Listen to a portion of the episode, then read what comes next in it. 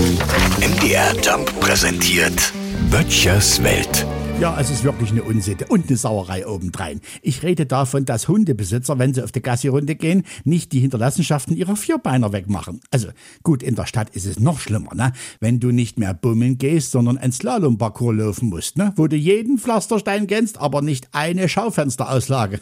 Bei uns hier auf dem Lande ist es so, dass wenn die Hunde hinten am Feldweg laufen und dorthin machen, das ja nicht unter Verschmutzung fällt, sondern das ist Düngen, ist klar, ne? Und jeder, der da lang geht, weiß das auch, was ihn da erwartet und zieht vorsichtshalber mal Gummistiefel an.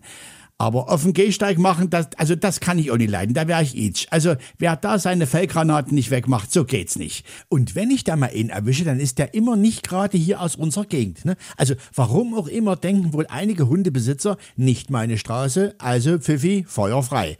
Ach kommt schon, bitte, das ist doch wirklich ein dicker Hund.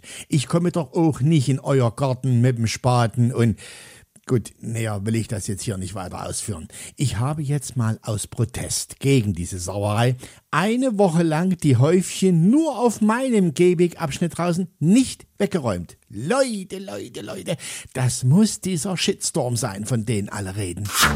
Böttchers Welt. MDR Jump macht einfach Spaß.